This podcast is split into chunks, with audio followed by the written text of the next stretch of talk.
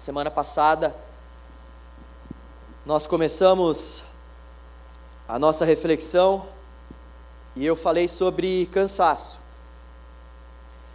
E novamente eu gostaria de começar a nossa reflexão falando mais uma vez sobre cansaço. Não é à toa que nós, ao longo desse mês, no culto das 19h30, estamos falando sobre o fato de Deus nos avivar. Esse tem sido o nosso clamor ao longo de todo esse mês para que Deus nos avive, para que Deus nos vivifique, para que Deus traga vida aos nossos corações mornos, para que Deus nos desperte, para que Deus possa, de alguma forma, chacoalhar o nosso coração, para que a gente possa encontrar vida nele. E por que encontrar vida nele? Por que falar sobre avivamento? Por que falar sobre o fato de Deus nos avivar? Porque nós vivemos na sociedade do cansaço, como diria um filósofo sul-coreano. Nós vivemos na sociedade do cansaço. John Stott disse que nós temos três principais inimigos, e esses três principais inimigos também fazem com que nós nos distanciemos desse tal avivamento que nós estamos buscando. Em primeiro lugar, ele fala que o nosso inimigo é a carne. A carne que ele está querendo dizer é a mesma carne que o apóstolo Paulo faz menção em seus escritos. É a carne que diz respeito à nossa vida, às nossas emoções, é a carne que diz respeito à nossa mente, às nossas atitudes, o nosso, o nosso ser interior. E essa carne, muitas vezes, ou seja, nós mesmos, em muitas circunstâncias, somos os nossos principais adversários a forma como nós levamos a nossa vida, a forma como a gente vai construindo as nossas prioridades, a forma como nós vamos construindo os nossos relacionamentos, a forma como nós vamos desejando as coisas à nossa volta, tudo isso vai fazendo com que eu e você passemos a construir para nós prioridades, deuses, ídolos, preferências, e tudo isso vai compondo isso que John Stott ou melhor, isso que Russell Shedd vai chamar de carne. Isso muitas vezes vai nos levando a alguns impulsos, isso vai nos trazendo algumas reações, isso por consequência vai também gerando algum distanciamento do Senhor, dependendo de como que a gente lida com todas essas questões. Depois ele vai falar que o outro inimigo que nós temos é o mundo. E esse mundo, esse mundo que nós vivemos, esse mundo pós-moderno que nós vivemos, esse mundo que constantemente tenta relativizar as coisas e principalmente a fé, sobretudo a nossa fé, que é uma fé em um Deus único. Nós cremos em um único Deus, o Deus e Pai de Jesus Cristo. E o que esse mundo pós-moderno prega para nós é que não existe uma única verdade absoluta.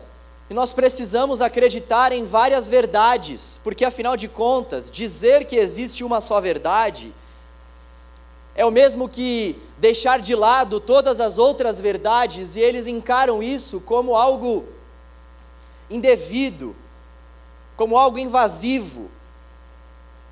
E além disso, esse mundo que nós vivemos prega a cultura do desempenho, você que trabalha, você que faz parte de algum grupo de amigos, com certeza já deve ter sido cobrado, principalmente no seu ambiente de trabalho ou no seu ambiente acadêmico, para que você entregue bons resultados, para que você alcance metas, para que você possa crescer, mas esse crescimento não é um crescimento que diz respeito à área pessoal, às suas emoções, mas principalmente diz respeito a números. E muitas vezes essa, essas ideologias, elas têm entrado nas próprias igrejas. Eu acho que você já deve ter ouvido falar sobre alguns planos de crescimento que são pregados por aí em algumas igrejas. Algumas fórmulas mágicas para que a igreja cresça. Essas pessoas elas estão fazendo isso pensando justamente nesse tipo de, de ensino que é pregado na nossa sociedade, esse tipo de ensino mundano que vai apontar para a quantidade em detrimento da qualidade, que vai apontar para o desempenho em detrimento do cuidado com a vida, que vai apontar justamente para o fato que nós temos que produzir, não para o fato que nós temos que adorar a Deus, ainda que isso implique a não produção, como o mundo diz que nós devemos produzir. Essa sociedade do desempenho é uma sociedade também da comparação, porque afinal de contas, se eu não estou desempenhando, se eu não estou performando como as pessoas desejam que eu desempenhe ou que eu performe, eu vou ser trocado. Eu simplesmente vou ser deixado de lado e uma outra pessoa vai ser colocada no meu lugar. Isso vale para a liderança espiritual, isso vale para o nosso ambiente de trabalho. Se nós não estivermos entregando aquilo que a empresa desejar que nós entreguemos, o que vai acontecer muitas vezes é que nós seremos demitidos, justamente porque nós não iremos alcançar ou não conseguimos alcançar essas metas estabelecidas, e o mundo vai vivendo segundo essas métricas. E se eu não consigo alcançar e a pessoa ao meu lado consegue alcançar, evidentemente rola uma comparação maligna, que é gerada por esse próprio sistema de desempenho criado pela sociedade. E eu não consigo ter paz e eu não consigo desempenhar. Afinal de contas, eu começo a encontrar em mim mesmo algum tipo de problema, eu começo a sugerir que eu tenho algum tipo de problema pelo fato de eu não alcançar as metas que a outra pessoa alcança. E as empresas vão fazendo com que cada vez mais esse ambiente hostil e esse ambiente de desempenho seja gerado entre os seus funcionários. E eu sei que em certa medida, esse desempenho pode trazer algum tipo de competitividade benéfica para a empresa, mas a grande verdade é que esses líderes que projetam esse tipo de desempenho, eles não acompanham os seus liderados, eles simplesmente projetam o desempenho e fazem com que as pessoas morram se preciso for para que elas alcancem as metas. E a gente vai vivendo debaixo dessas métricas, a gente vai vivendo debaixo dessa sociedade que vai competindo entre si de uma forma avassaladora.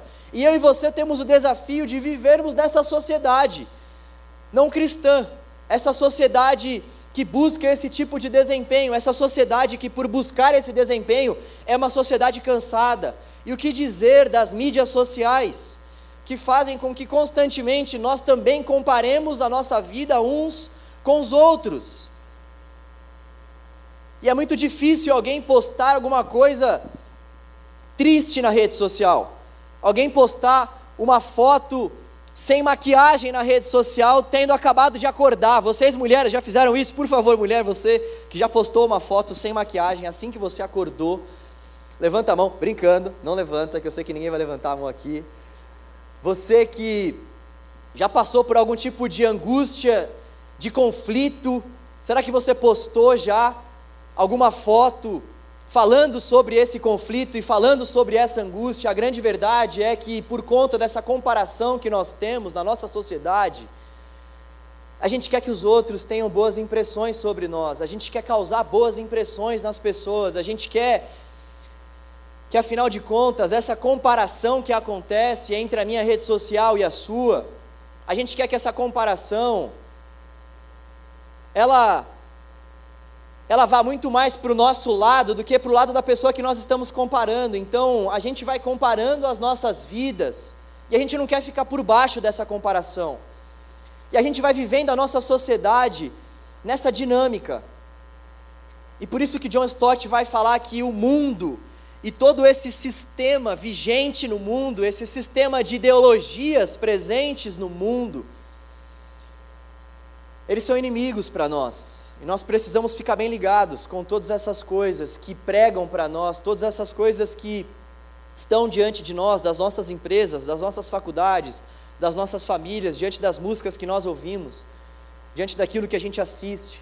Então, o cristão é esse que constantemente, para que ele possa ter essa vida da parte de Deus, para que ele possa desfrutar desse avivamento da parte do Espírito, ele precisa fazer com que tudo isso passe pela peneira do Evangelho, com que tudo isso passe pelo crivo do Evangelho de Jesus Cristo.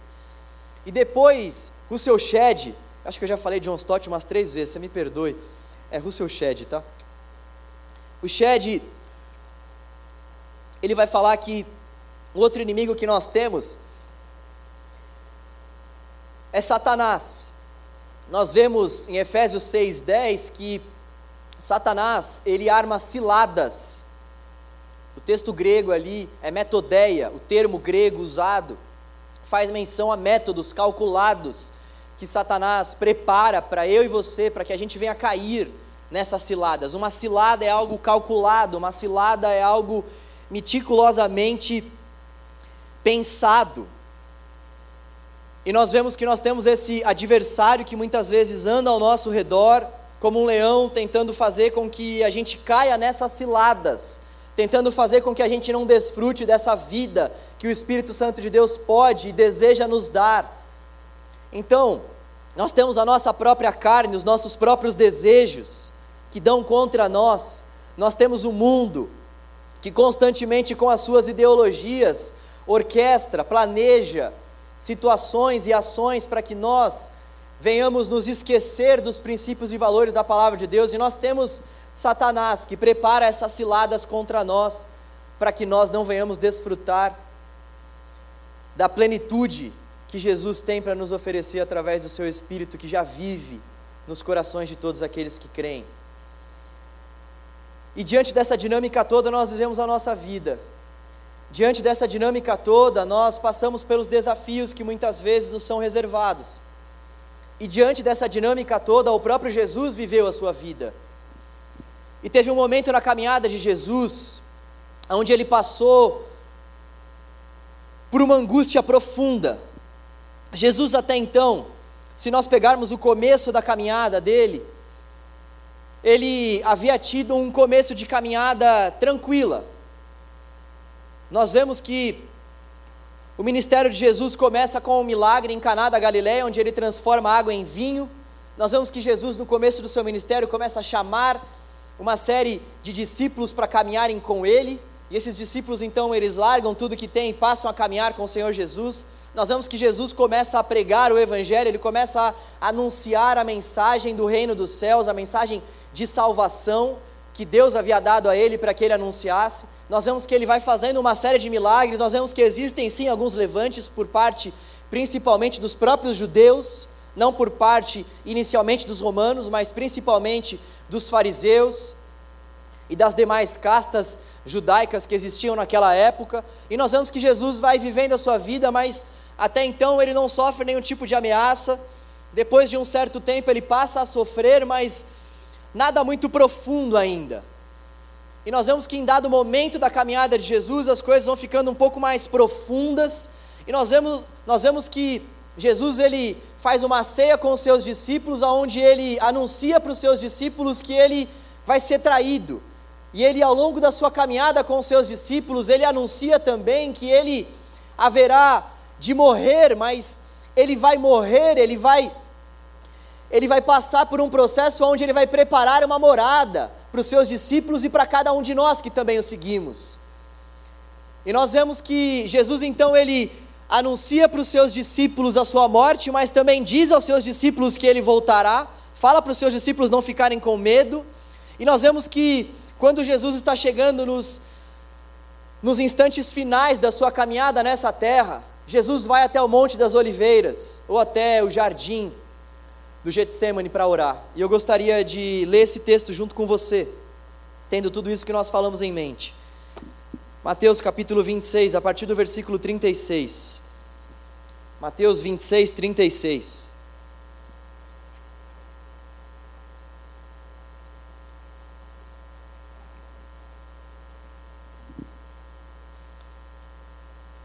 Mateus 26, 36.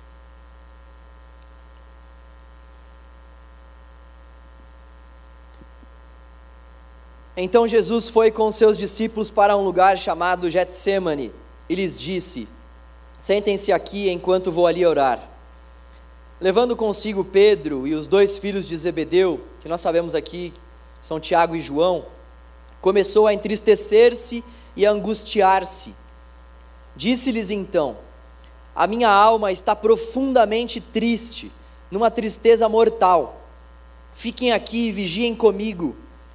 Indo um pouco mais adiante, prostrou-se com o rosto em terra e orou: Meu pai, se for possível, afasta de mim este cálice, contudo, não seja como eu quero, mas sim como tu queres. Depois, voltou a seus discípulos e os encontrou dormindo. Vocês não puderam vigiar comigo nem por uma hora? perguntou ele a Pedro. Vigiem e orem para que não caiam em tentação.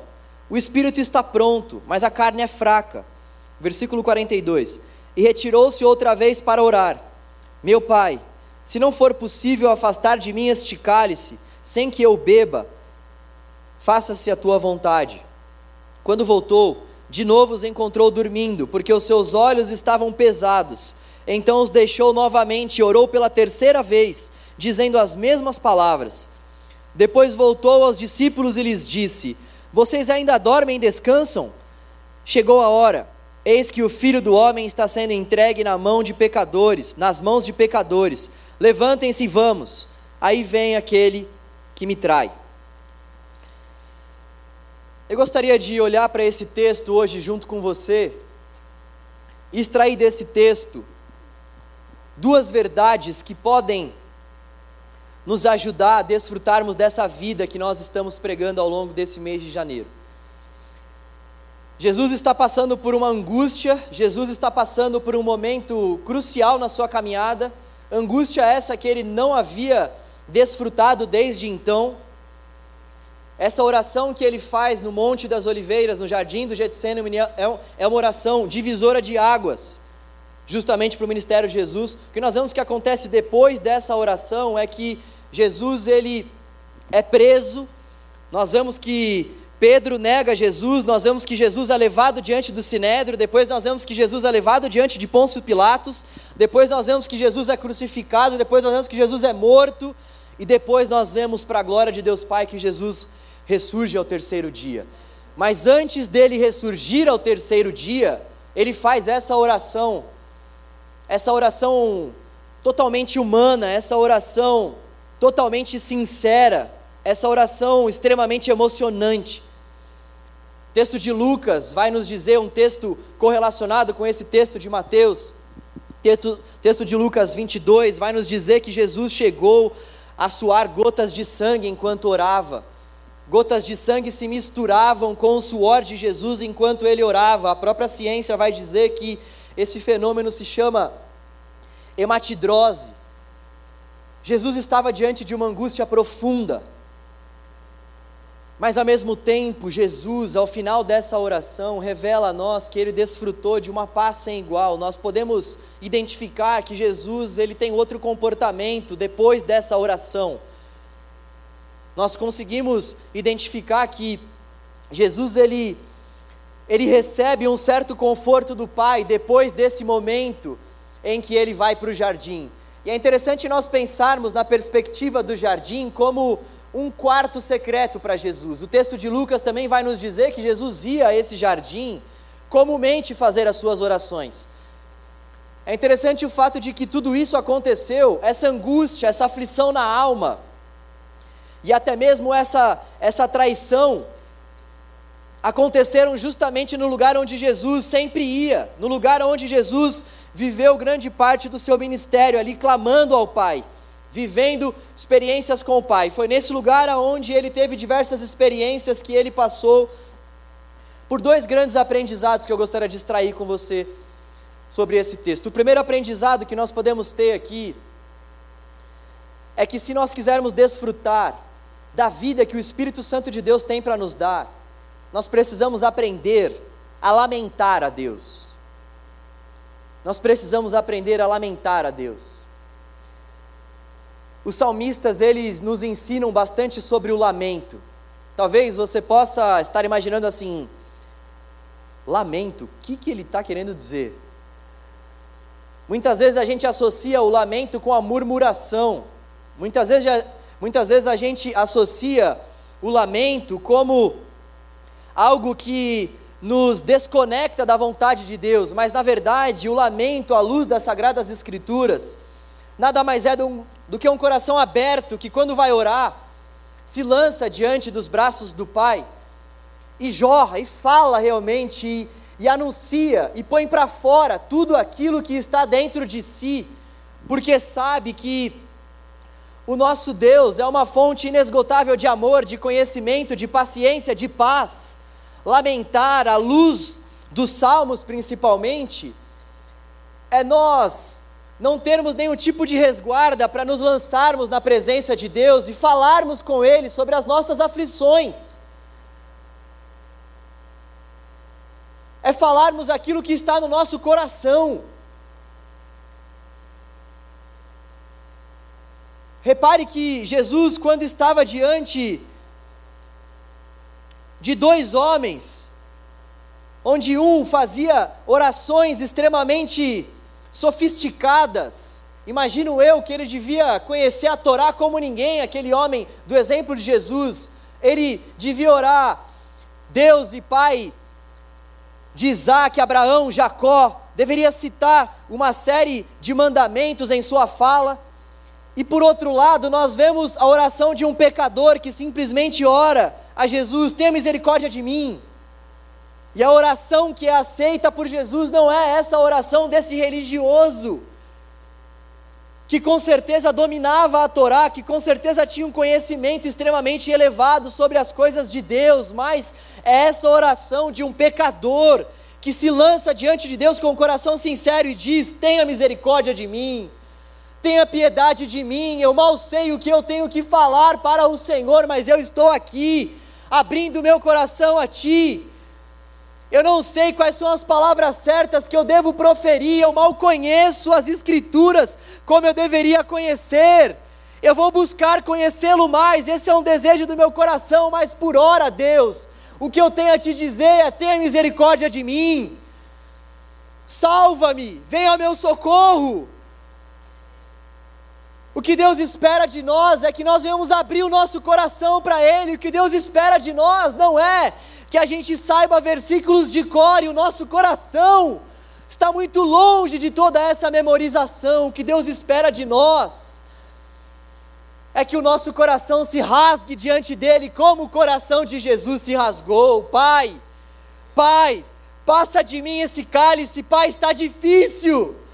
Muitas vezes nós achamos que não devemos demonstrar a Deus as nossas fraquezas, e o próprio Deus, quando esteve no nosso meio, orou a Deus Pai: Pai, Pai, eu não estou mais aguentando, passa de mim esse cálice, Pai. Pai, a minha vida está pesada, eu estou cansado, eu estou aflito, eu estou angustiado, Pai. Passa, Pai, passa. Salmo 13 diz a nós: no começo do salmo algo que num primeiro momento pode parecer uma loucura. O salmista começa o seu salmo dizendo o seguinte: Até quando se esquecerás de mim? Até quando eu vou clamar e o Senhor não vai ouvir? Até quando eu vou ficar te buscando e o Senhor não vai atender as minhas súplicas? Gente, está na Bíblia. Olha a oração que o salmista fez. Olha a oração que está contida no caderno de oração, no caderno de orações das sagradas escrituras. O Senhor se esqueceu de mim, Deus. Aonde está o Senhor? Em outras ocasiões, os salmistas também oram assim: Senhor, os nossos adversários estão vindo na nossa direção, onde está o Senhor? Eles estão zombando de nós, aonde está o Senhor? Eles estão dizendo. Aonde está o Senhor? O Senhor está escondido. O salmista tem um momento de intimidade, regado pela sinceridade do seu coração. Ele não mede as palavras para falar com Deus. Ele fala aquilo que está no seu coração, ele põe para fora aquilo que o seu coração deseja falar. Ele põe para fora as suas angústias. Deus, aonde o Senhor está, Deus? Parece que eu oro constantemente para o Senhor, parece que eu frequento uma igreja há tanto tempo. Parece que eu estou pagando um preço alto para viver na Sua presença e para fazer a Sua obra, e Deus, aonde está a Tua mão me socorrendo? Deus, aonde estão as bênçãos? Deus, cadê os livramentos, Deus? O Senhor não nos isenta de fazermos esse tipo de oração, porém, porém, Durante esse processo de lamento, nós precisamos estar com o nosso coração aberto para que o Espírito Santo de Deus, e esse é um papel dele, ele vá transformando o nosso lamento em um cântico de alegria. O Espírito Santo de Deus tem esse papel de sondando o nosso coração, e a palavra de Deus diz que o Espírito Santo ele intercede por nós com gemidos inexprimíveis. O Espírito Santo nos ensina a orar, o Espírito Santo nos conduz a orar, então Deus não nos isenta do fato de nós abrirmos o nosso coração para Ele, mas também, mas também é desejo do Senhor que eu e você possamos ouvir esse Espírito que vai consertando a nossa oração, que vai ajustando a nossa oração, para que nós possamos dizer, como o próprio salmista do Salmo 13 disse no final do salmo: Senhor, eu confio no seu amor, eu vou cantar cânticos de alegria ao Senhor.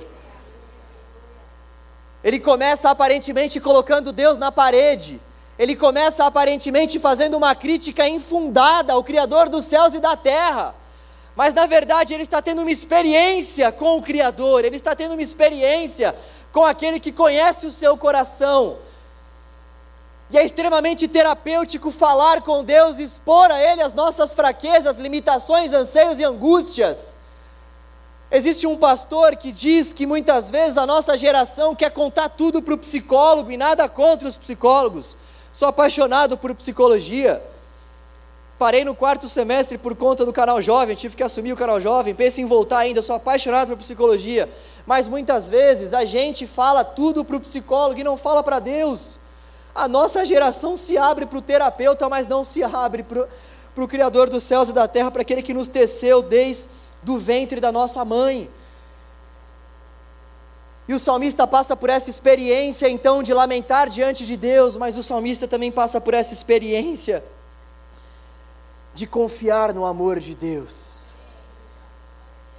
de fazer com que esse lamento vire um cântico de alegria ao Senhor. Essa foi a experiência de Jesus. Quando nós olhamos para essa oração maravilhosa de Jesus, nós vemos que o nosso Senhor orou por três vezes a mesma coisa. Jesus orou por três vezes a mesma coisa. O apóstolo Paulo orou por três vezes a mesma coisa. Tira de mim esse espinho na carne, Senhor. A minha graça te basta, Paulo, e meu poder vai se aperfeiçoar na sua fraqueza. Afasta de mim esse cálice, Senhor. Todavia, Deus, todavia, seja feita a sua vontade, não a minha. Jesus lamenta: afasta de mim esse cálice, Senhor. O cálice vai ser pesado. Eu estou tendo essa antevisão daquilo que eu vou passar, vai doer. Jesus estava suando, eu volto a dizer, gotas de sangue. Dá para dar uma, uma olhada, dá para a gente sentir de fato, um pouquinho só, porque é claro que sentir na totalidade nós jamais iremos conseguir, porque nós não viemos para esse tipo de obra, somente Ele veio, somente Ele poderia fazer isso. Mas esse texto faz com que eu e você nos coloquemos ali, nessa oração de Jesus Imagina você ali, vendo Jesus orando daquela forma, sendo abandonado pelos seus três mais próximos, passando por essas angústias terríveis, lamentando diante de Deus: passa de mim esse cálice, mas ainda assim confiando na vontade soberana de Deus e dizendo: todavia seja feita a sua vontade, mas aprendendo de fato a lamentar diante do Senhor para que ele pudesse desfrutar da vontade de Deus. O lamento faz com que eu e você venhamos desfrutar a vontade de Deus. Deus não espera de nós que nós sejamos robóticos, religiosos, com o coração extremamente cheio de farisaísmo, de ritos religiosos. O que o Senhor deseja é o nosso coração quebrantado, sensível. O que o Senhor deseja é um coração quebrantado e contrito, porque esse tipo de coração ele não despreza. Segundo lugar que nós vemos aqui é que um fato curioso acontece. Jesus foi a pessoa mais próxima de Deus Pai que já caminhou nessa terra. No entanto, o que nós vemos é que o resultado dessa intimidade que Jesus tinha com Deus Pai não foi o controle. Geralmente nós associamos a intimidade com o controle. Jesus foi a pessoa mais próxima de Deus Pai nessa terra, a pessoa que mais desfrutou de intimidade com Deus Pai nessa terra, e o resultado dessa intimidade não foi o controle, o resultado dessa intimidade foi a submissão. Se nós quisermos que Deus avive o nosso coração, nós precisamos nos submetermos a Ele. A submissão precede o avivamento, a submissão precede a vida que Deus tem para nos dar, porque é só uma forma de nós desfrutarmos da vida de Cristo, desfrutando de Sua morte. Só uma forma de nós desfrutarmos da vida plena e abundante que Jesus tem para nos dar, bebendo o cálice da morte. No cristianismo, a vida começa na morte. C.S. Lewis disse certa vez: morra antes de morrer, você não vai ter chances depois. O chamado do Evangelho para nós é um chamado para a morte. O chamado do Evangelho para nós é um chamado para que nós venhamos submeter a Cristo a nossa carne, as doutrinas pregadas nesse mundo, as aflições que nós sofremos mesmo diante de ataques por parte de Satanás e tudo aquilo que nós vamos enfrentar nesse mundo hostil. Jesus precisou submeter a sua própria vontade a Deus Pai para que ele então desfrutasse de tudo aquilo que Deus Pai havia reservado para ele desfrutar. Foi o mesmo que aconteceu com Abraão. Não sei se você se lembra da experiência de Abraão, se você já ouviu, mas o que nós vemos é que antes de Abraão desfrutar de todos os benefícios, de todas as promessas da parte de Deus para a vida dele, ele teve que submeter o seu próprio filho à vontade de Deus. É a mesma coisa que nós vemos acontecendo com o apóstolo Paulo, que precisou submeter a sua própria vontade, a sua própria religiosidade. Afinal de contas, ele era um cara extremamente religioso, circuncidado ao oitavo dia, da tribo de Benjamim, o cara tinha um currículo fantástico. E quando então ele cai na estrada de Damasco, e ali não fala que tinha um cavalo, tá? Até tem uma expressão curiosa, ele caiu do cavalo, mas ele o texto não vai falar de cavalo. Mas tudo bem se eu usar essa expressão, mas só um parênteses. E ele então cai na estrada de Damasco, seus olhos são cegados pelo Senhor, e ele precisa submeter a sua religiosidade ao senhorio de Cristo. Nós vemos que isso acontece com o rei Davi, quando ele é confrontado pelo profeta Natã. Davi havia cometido um pecado terrível contra o Senhor e ele é indagado pelo profeta Natã e ele precisa submeter o seu orgulho à vontade de Deus.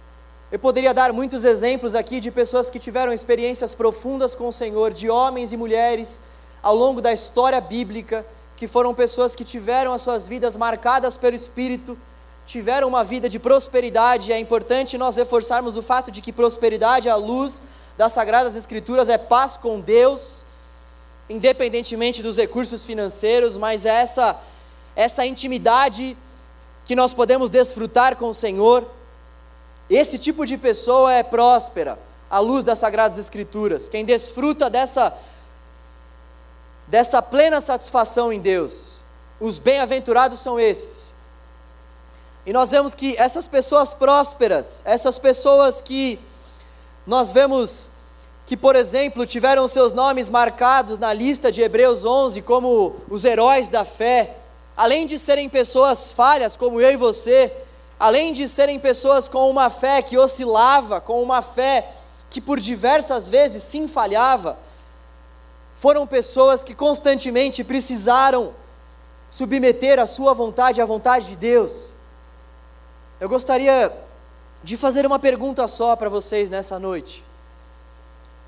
O que você precisa submeter a Deus para que você venha desfrutar dessa vida que Deus tem para você e para mim? Enquanto você está ouvindo a palavra de Deus, enquanto você ora na sua casa, enquanto você vive a sua vida ao lado do Senhor, enquanto você vai ouvindo a voz do Espírito, enquanto, enquanto desempenha as suas atividades, o que você precisa submeter a Deus? Jesus precisou submeter a sua própria vontade. O que você precisa submeter a Deus? Para que de fato você possa desfrutar dessa vida abundante que o Senhor tem para dar a você e a mim. A pergunta que eu gostaria que nós refletíssemos e levássemos para nossa casa e trabalhássemos em devoção, em oração, ao Senhor ao longo da nossa semana e por que não ao longo da nossa vida, uma vez que os nossos desafios vão mudando, mas essa pergunta constantemente precisa permanecer e perdurar.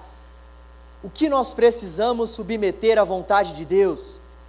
Talvez seja algum vício, talvez seja um namoro, talvez seja um noivado, talvez seja um emprego, talvez seja um carro, talvez seja algum bem.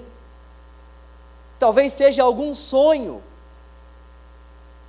talvez seja alguma coisa na sua rotina, mas fato é que se nós estamos cansados e sobrecarregados, fato é que se nós não estamos desfrutando da vida abundante e plena que esse doce Espírito que mora em nós tem para nos dar, é porque existe algo no nosso coração que está gritando, clamando, para que nós façamos a nossa vontade e não a vontade de Deus.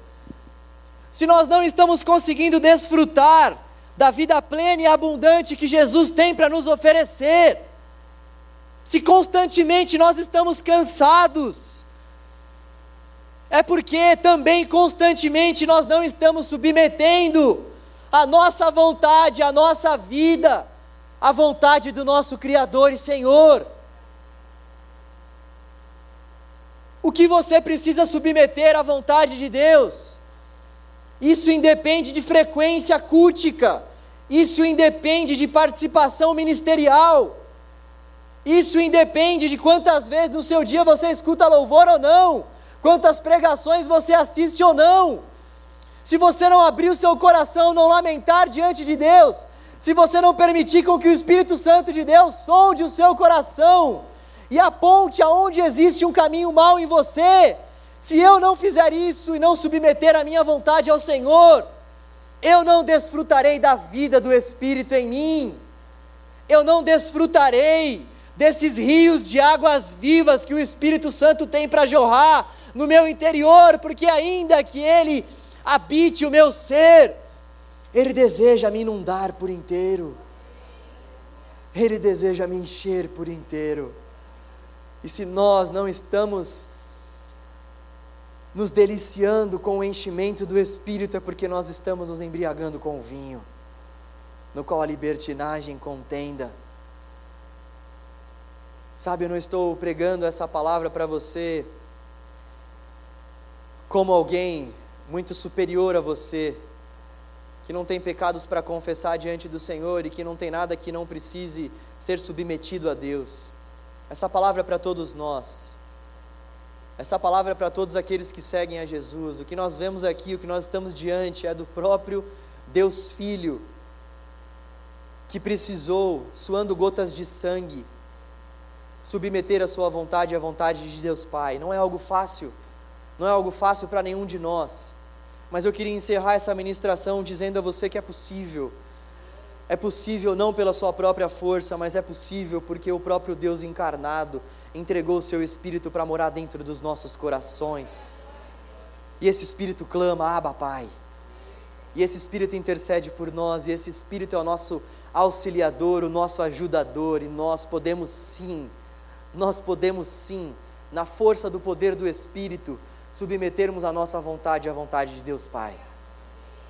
Que Deus nos ajude que Deus nos conduza a essa vida de submissão, para que então nós possamos desfrutar da vida do Espírito. Vamos orar. Senhor, obrigado, Pai. Obrigado pela Sua palavra, Deus. Obrigado pela Sua vida em nós, Senhor. Obrigado por Jesus. Obrigado, Deus, por toda a humanidade contida nas sagradas Escrituras do Senhor. Obrigado, Deus, pelas Tuas Escrituras. Senhor, a tua palavra é o único texto sagrado que não deixa de lado o fracasso, Senhor, as falhas dos seus heróis, dos seus líderes. Nós te agradecemos por isso, Deus, porque nós somos tão falhos também, Senhor. Senhor, nós somos tão pequenos, tão pecadores. Nós precisamos tanto de Ti, Deus. Por tantas vezes, Pai, o nosso desejo é orar como salmistas, oh Deus. Onde o Senhor está, Deus? Nós lamentamos diante do Senhor constantemente as nossas inquietações, as nossas angústias. Oh Deus, muitas vezes os nossos corações estão como o coração de Jesus: Pai, afasta de mim esse cálice. Pai, eu não desejo passar por essa perda. Pai, eu não desejo passar por esse luto. Pai, o que está acontecendo? Passa. Afasta. Vai para longe com essa enfermidade, Pai. Manda embora essa dor, Pai. Esse é o nosso desejo, Senhor. Todavia, nos ensina, ó Deus a orarmos como Jesus, seja feita a tua vontade, Senhor, e não a nossa.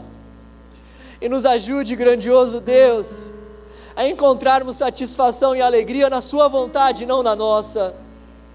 Nos ajude, Deus de poder e glória, a encontrarmos alegria na submissão, a encontrarmos beleza na submissão, a encontrarmos vida, vida abundante, plena do Espírito, na medida em que submetermos a nossa vontade à vontade do Senhor. Ajuda-nos, ó Deus. Ajuda-nos, ó Deus. Nós precisamos de Ti, Senhor. Nós precisamos de Ti, Deus. Alinhe o nosso coração ao Teu, Senhor. Traga vida a nós, Deus. Livra-nos desses nossos cansaços intermináveis aos nossos olhos. Livra-nos, Deus. Vem com a tua vida sobre nós, Senhor. Vem com o teu renovo sobre o teu povo, Senhor. Vem com a tua força sobre nós, ó Deus. Alivia os nossos fardos e cargas. A Sua palavra diz que todos aqueles que estão cansados e sobrecarregados devem ir até o Senhor. Oh Deus, nós nos lançamos diante de Ti nessa noite, a fim de encontrarmos em Teus braços descanso, a fim de encontrarmos em Teus braços o Teu fardo leve, o Teu jugo suave. Vem, ó Deus, venha socorrer o Teu povo, Deus. Venha socorrer a tua noiva, Deus faça com que nós venhamos perseverar até a cidade celestial, louvando e glorificando o teu nome, submetendo tudo à tua vontade, lamentando, mas adorando, lamentando, mas agradecendo e cantando cânticos de alegria ao Senhor que é digno, poderoso e glorioso para todo sempre. Leva-nos a Deus, conduza-nos Deus, em nome de Jesus. Amém. Graças a Deus.